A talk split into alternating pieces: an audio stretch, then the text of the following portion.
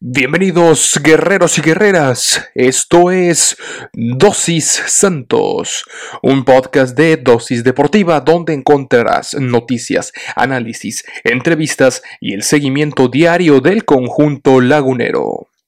Yo soy Juan Carlos Flores Turrubiates y diariamente te administraré tu dosis santos. Recuerda que puedes sintonizar nuevos episodios de lunes a viernes a través de Spotify, Anchor FM, Apple Podcast, Google Podcast, Breaker y Radio Public. Sin más que agregar, comenzamos.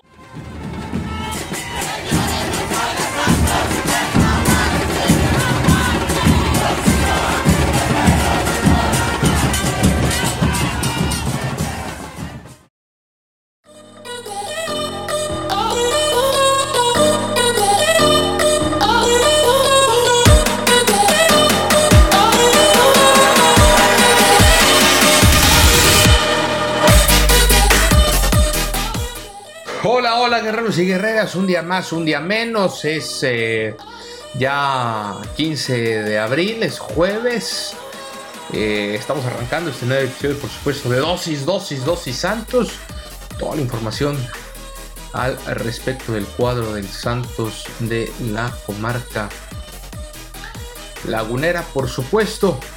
¿Qué les parece si nos dejamos de preámbulos y demás? Bueno, no, vamos a, hablar un poquito acerca de eh, la, jornada del fútbol mexicano. Ha, habido actividad eh, en cuanto a la Conca Champions. Eliminan al campeón mexicano, al actual vigente campeón del torneo mexicano, el León.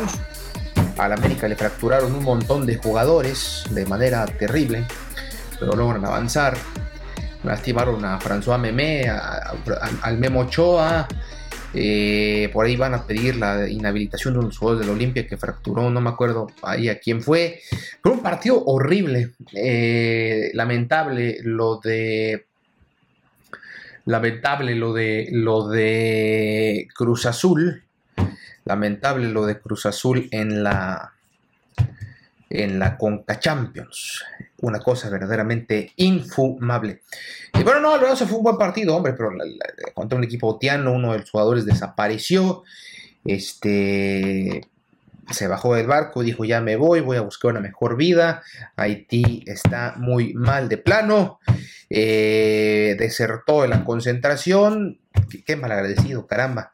Este, todavía que todavía que les picharon el vuelo, porque el, club dijo, ¿sabes qué? No tenemos dinero, nosotros no vamos a poder ir, no tenemos para pagar un charter. La CONCACAF dijo, pues no te apures, nosotros te lo pagamos, vete. Hicieron el ridículo 8-0. Este es nuestro nivel, esta es nuestra CONCACAF y aún así pues, eliminan a León. Que lo elimina un equipo del MLS, porque al final eh, eh, esto es así, es MLS contra eh, la Liga Mexicana. Vamos a ver para cuándo despierta la MLS. Va a estar difícil, ¿eh? porque con un América y con un Cruz Azul como están, me parece que el, el campeonato está entre esos dos. Yo creo que los conjuntos de la MLS nada tienen que hacer eh, bueno, tienen poco que hacer o poco que demostrar, la verdad. Son, muy maletas. Y si eliminaron a León fue, fue por cómo están, no por otra cosa. Eh, y a ver, ¿para cuándo Santos? ¿Para cuándo el Santos eh, ya se pone las pilas en los torneos internacionales? Que es cuando le, no le ha ido nada bien en realidad. Ha caído contra el Monterrey en, en, par de ocasiones, al menos que yo recuerde. Eh, en fin, eh, esto, esto ha sido un poquito de la actividad de nuestra liga, de nuestro fútbol, de la CONCACAF. Y pues en materia de Champions League también. Eh, quedaron definidas ya las semifinales. París Saint Germain, Manchester City, el Chelsea y el conjunto de los merengues en un partido de dramático. En realidad, si me lo preguntan, eh, la mejor serie eh, estuvo entre el París y el, eh, y el Bayern Múnich. El Bayern Múnich que logra, lograron eh, salir adelante, que lograron, eh, bueno, el Bayern Múnich, que, bueno, más bien el, el Paris Saint Germain, que logró, logró quitarse esa, pues muy, muy mala racha que ya traían eh, por ahí de la final pasada, donde perdieron por la mínima, se vengaron y de qué forma, de forma mucho dramatismo. pues el Real Madrid le, ganó, termina venciendo también. El, Porto se quedó ahí en el camino. En fin, pues ya quedaron así definidas las semifinales del Champions League. Ya, ya están estos cuatro equipos que buscarán la gloria máxima del fútbol del mundo, me parece. Todavía me parece que la Champions está por encima en calidad a, a la Copa del Mundo, ¿eh? me, atrevo, me atrevo a decir. Y ya entrados en materia, vámonos, si les parece, con la primera noticia del el día de hoy, y es que fue el Día Internacional del Portero. Y vaya que por el Santos Laguna han, pasado más bien eh, muchos porteros y de gran calidad, de San Oswaldo a Acevedo, celebraron, sí, conmemoraron el Día Internacional del Portero, que fue una celebración, ahorita platicaremos sobre ella, que surge en honor a el guardameta Miguel Calero, mítico cancerbero colombiano, de los pocos que yo recuerdo de la última, de los últimos años que usaban gorras. Eh, hace poco también vino, no me acuerdo a quién, pero sí, que usaban cachuchas. Era calvo, ¿no? Parecía Robocop, era un robot corpulento, grande, enorme, el cóndor, le decían. Falleció hace tiempo, muy joven apenas y acababa de, de, despedirse, de colgar los guantes. Su hijo juega en la liga de, bueno, juega en la liga de expansión, ahorita está con el Pachuca precisamente, el, hijo de Miguel Calero, en fin. Eh, a través de redes sociales, Santos Laguna felicitó por el Día del Portero a los arqueros que militan actualmente en sus filas, una buena, bonita imagen emotiva. Eh, Carlos Acevedo, Gibran Lajuz, quien está lesionado en estos momentos, y Héctor Holguín de la Sub-20, y también a los que alguna vez militaron con esta playera. Orgullo aliverde, un reconocimiento especial a quienes defienden y han defendido nuestro arco guerrero. Qué placer ver las salvajes atajadas, los vuelos espectaculares, los cambios de mano y sobre todo todas las veces que han dado su amor por la camiseta, así lo escribió en redes acompañado con una ilustración de los tres futbolistas. Acevedo en el centro, por la eh, izquierda Héctor Holguín y en la derecha Gibran Lajud, con el número 1, con el número 101 y el 25 respectivamente. De igual manera, los aliverdes recordaron con mucho cariño a San Oswaldo, nada más, nada menos, uno de los jugadores históricos de la Liga MX y de las filas de los Guerreros, equipo con el que se retiró en 2014, fue campeón en 2008 en el 2012 y creo que por ahí ganó algo más. Osvaldo escribió en su cuenta de Twitter, este mensaje va para todos esos valientes que siempre se rifan el físico, que ponen el alma en cada tajada, que han sido héroes y villanos que no le temen a nada y se dejan todo por defender el arco feliz Día Internacional del Portero. Y eh, pues Santos lo retuiteó y le puso felicidades a Osvaldo. Acá te recordamos con mucho cariño. Como de que no, y eh, bueno, en Santos Laguna hay que recordar, por supuesto, que han pasado varias estrellas en la portería que van desde el magnífico Osvaldo Sánchez, el gato José Miguel Sabatlav. Eh, para quienes no lo recuerden, Sabatlav fue con quienes eh, los laguneros obtuvieron su primer campeonato y también ya habíamos hablado en alguna ocasión de el grande Adrián Martínez Flores, campeón en el 2001 y sin duda alguna a lo mejor no ha sido el mejor en la historia del club, eso lo vamos a discutir, pero sí ha sido el mejor portero que ha vestido la playera del Santos Laguna, quien es Agustín Marchesín, eh, llegó al cuadro para el torneo clausura 2015, justo después del retiro de Osvaldo. en actualidad, pues bueno, Carlos Ochoa, bueno, y, Marchesín, que ahorita lo, lo acaban de eliminar con el Porto. Efectivamente, lo, lo, eliminaron, hombre, tristemente. En actualidad, Carlos Acevedo es el meta titular. Llegó al equipo en 2016 y se ha convertido en uno de los más destacados del cuadro santista. Ya muchos lo queremos, me incluyo en selección nacional.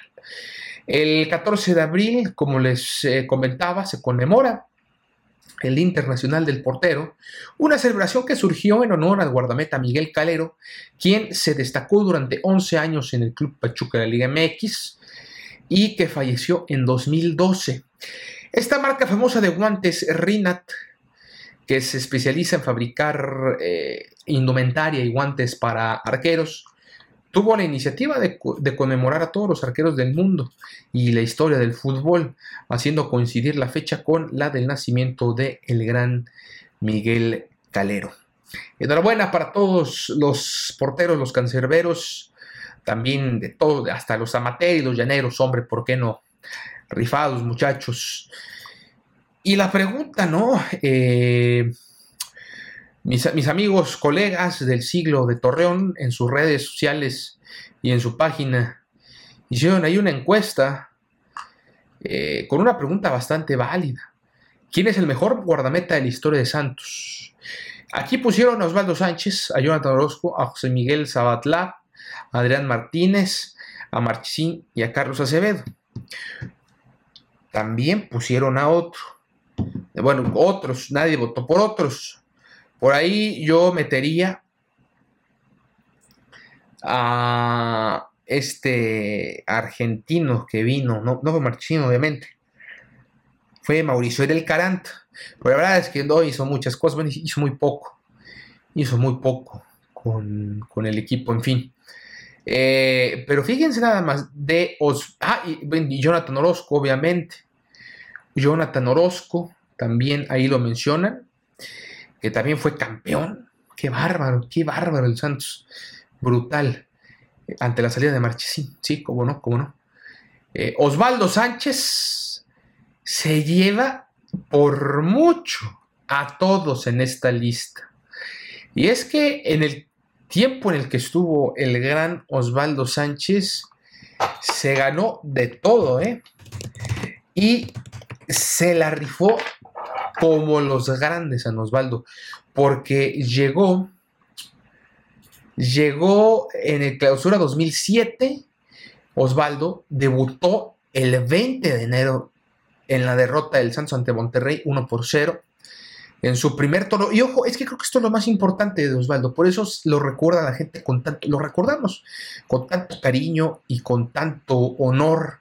Me parece que está ahí eh, al lado Osvaldo Sánchez de Jared Borghetti, de El Pony Ruiz, eh, de Buoso y de todos estos, del Chucho Benítez y, más, eh, creo yo. y es que venía como, como héroe, genio y figura, del, no nada más de las Chivas, sino de selección nacional, era seleccionado nacional venía de, haber dado una gran exhibición en, en, Alemania 2006, de haber sido campeón en 2006 también con las Chivas. Y llega un equipo que estaba en el descenso, peleando el descenso. Y eso, y eso es lo que, esa entrega y esa eh, batuta que tomó, se le reconoce. Salvó al equipo el descenso, lo clasificó al repechaje venciendo al San Luis 3-2 Empató en los cuartos de final 3-3 en marcador global ante el Pachuca, siendo eliminado debido a la opción de la tabla. Y a partir de ahí, o sea, se salvan y a partir de ahí, Santos consiguió un lugar importante. Y no digo que se convirtió en uno de los grandes, pero sí uno de los referentes y protagonistas, sin duda alguna, con, eh, con, eh, junto con Osvaldo Sánchez. ¿no? Eso pasó en la era en la que estuvo Osvaldo Sánchez, que fue del 2007 al 2014, fueron siete años fueron, un, total de 340 partidos, imagínese usted. Imagínese usted 340 partidos defendiendo la camiseta del Santos. Tuvo más partidos que con las Chivas, tuvo 310. Ya platicaremos en algún momento con, con Ricardo si es más genio y figura en Guadalajara que en Santos, porque eh, eh, en cuanto a palmarés, tuvo uno con Santos Laguna, una liga nada más, eh, y tuvo tres, tuvo dos, perdón, dos campeonatos de liga con Santos 2008 y 2012 y una copa en el 2014. Con eso se despidió. campeonatos internacionales, bueno, todos los tuvo con, con con la selección mexicana. Fue distinguido con la guantaleta de oro de la CONCACAF Liga Campeones 2012-2013. Ahí está entonces. Dos ligas y una copa es lo que ganó.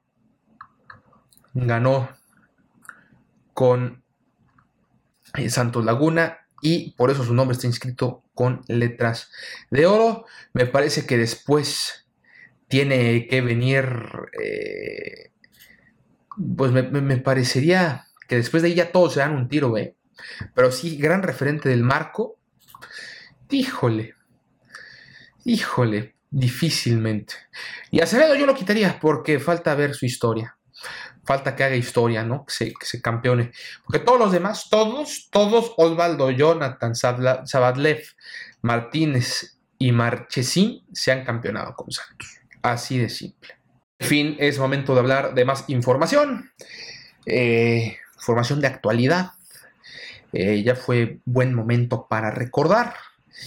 Y es que el defensor ecuatoriano Félix Torres quien ha visto actividad en más de mil minutos de juego en el presente torneo con Santos, aseguró que los guerreros pelearán hasta el final por cumplir con el objetivo de acceder a la liguilla dentro de los cuatro primeros lugares. Nosotros no tenemos ninguna presión, sí tenemos claro el objetivo que es entrar entre los primeros cuatro y vamos a luchar.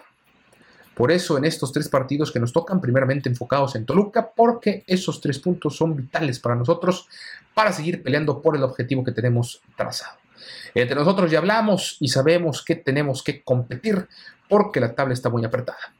De estar en el quinto o en el tercer lugar podemos caer hasta la zona de repechaje, que es algo que no queremos. Nosotros queremos estar arriba, queremos clasificación directa y vamos a luchar por ese objetivo. Con relación a los puntos a mejorar con miras al compromiso del día domingo frente a los Diablos Rojos, el seleccionado nacional ecuatoriano comentó lo siguiente. Nos falta concretar porque generamos muchas jugadas, pero no concretamos de la mejor manera. Hemos estado trabajando en eso para que cuando lleguemos al partido frente al Toluca se nos abra el arco y concretar pensando en obtener el resultado positivo.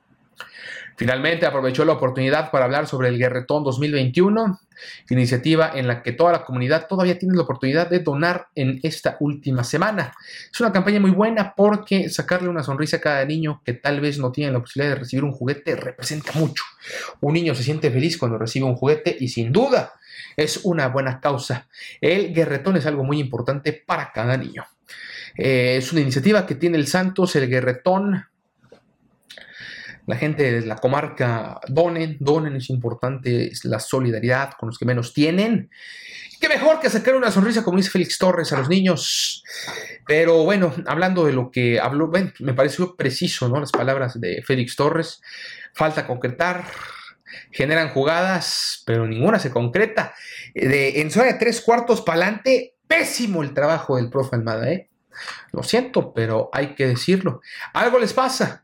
Lo bueno es que, híjole, también hay que apresurarle. ¿eh? Digo, no está de más tener algo de presión, de esa presión sabrosa que hace que, eh, pues que hace que,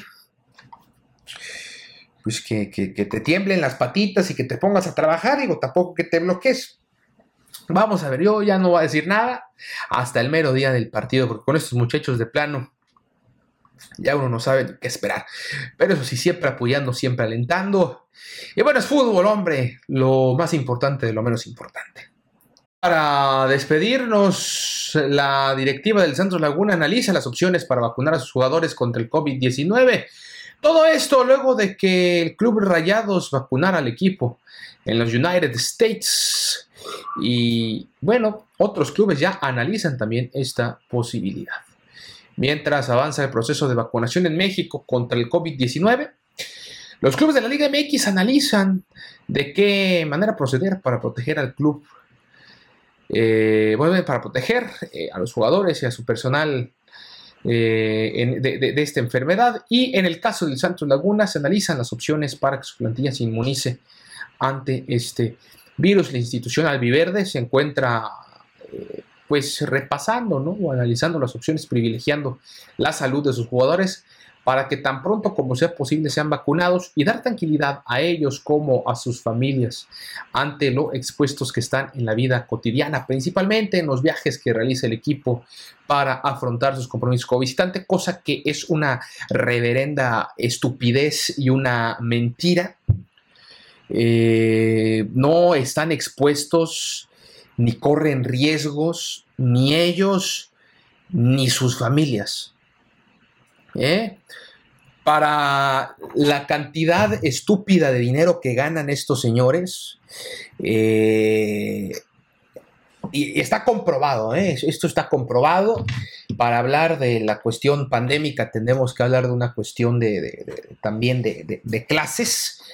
Las clases más bajas son los que son más vulnerables a morir una persona con capacidad económica como la que tiene el jugador promedio de la Liga MX, eh, honestamente no tiene por qué preocuparse de nada. Además, estamos hablando de jugadores de alto rendimiento. Eh, personas sanas, atletas que comen bien, que ah, son valorados físicamente de manera continua, que se hacen exámenes médicos rigurosos. Eh, entonces e, es, una estupidez que intenten eh, vacunar a los jugadores. Me parece que hay que privilegiar siempre a los más necesitados, siempre a los más vulnerables, por ejemplo, yo preferiría o yo buscaría que eh, utileros, afanadores, gente de jardinería, eh, choferes y más eh, personas que se las ven negras y se las ven difíciles, que tienen muy probablemente problemas congénitos de salud o de edades ya avanzadas, nuestros jugadores son jóvenes, eh, que sean vacunados. No, no a los jugadores per se. ¿eh? Y si no, no, pregúntenle a, a, a Mourinho ¿eh? su opinión al respecto. A ver cómo les, cómo les, les, les responde. En fin, luego de que los rayados vacunaran al equipo en Estados Unidos, lo cual es un, es, un acto completamente, es entre egoísmo, o a lo mejor no tanto egoísmo, pero sí es digo, al final les interesa una, una, una mierda la salud de, las personas, los individuos, el Club Monterrey. Eh, todos los clubes en total, eh, en, general, esto, esto lo hablo. Eh, la mafia. De, esto es mero corporativismo. estamos hablando de, un modelo económico y tienen que ahora sí que salvaguardar, entre comillas, la inversión. Jugadores es solamente una moneda de cambio, ganado, producto, punto.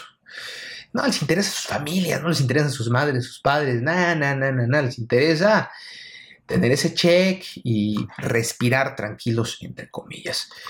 Eh, pues bueno, en, fin, falta mucho para que el gobierno, mencionan ellos, para que las dosis sean adquiridas y que lleguen a los futbolistas. La cuestión es que Estados Unidos habría que, que ver qué está pasando en Estados Unidos porque la población, insisto, más necesitada, pues no está siendo vacunada. Y gente que tiene para viajar, como Pepillo Origel, como la gente promedio de San Pedro, como... Eh, pues sí, gente de dinero va, hace fila, va, se salta filas y se vacuna. Eh, eh, parece chiste, pero es anécdota. Eh, Joe Biden es probablemente el presidente que más, que más vacunas le ha dado a los mexicanos. sí, sí, sigue siendo un chiste, pero, pero eso nos indica que a Estados Unidos no le importa vacunar a su gente, lo que importa es gastar las vacunas que tienen entre la población que, no creen las vacunas, entre los conspiranoicos, entre la gente que está en su derecho a vacunarse o no vacunarse. Cada quien lo eh, comentará como o lo interpretará a su manera. Es un fracaso.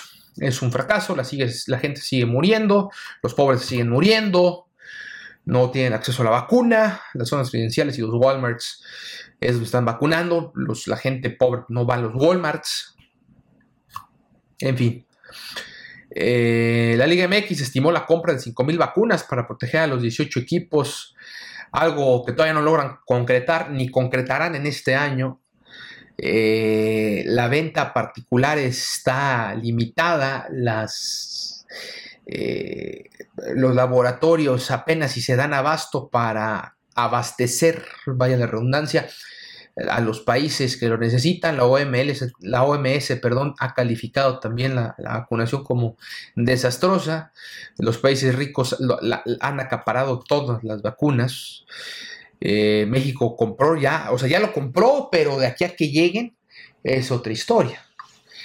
Eh, los rayados decidieron vacunarse en el país vecino, también lo hizo Nahuel Guzmán, Guido Rodríguez eh, y Guido Rodríguez de Tigres.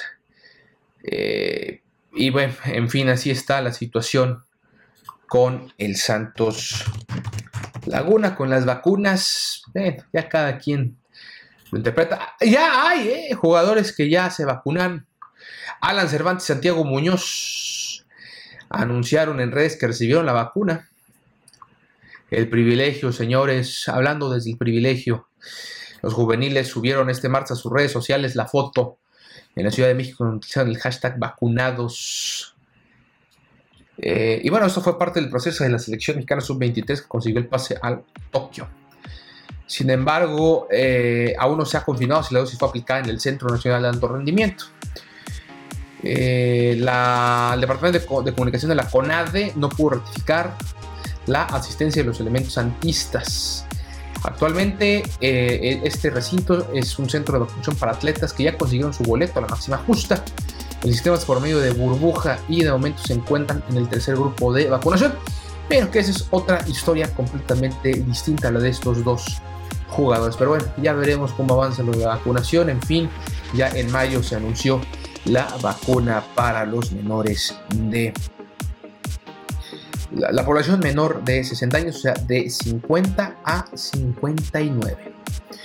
Con esto nos vamos, nos despedimos. Hay una disculpa por haberme desviado un poco del tema, pero todo esto tiene que ver, todo esto al final de cuentas es eh, está relacionado, ¿no?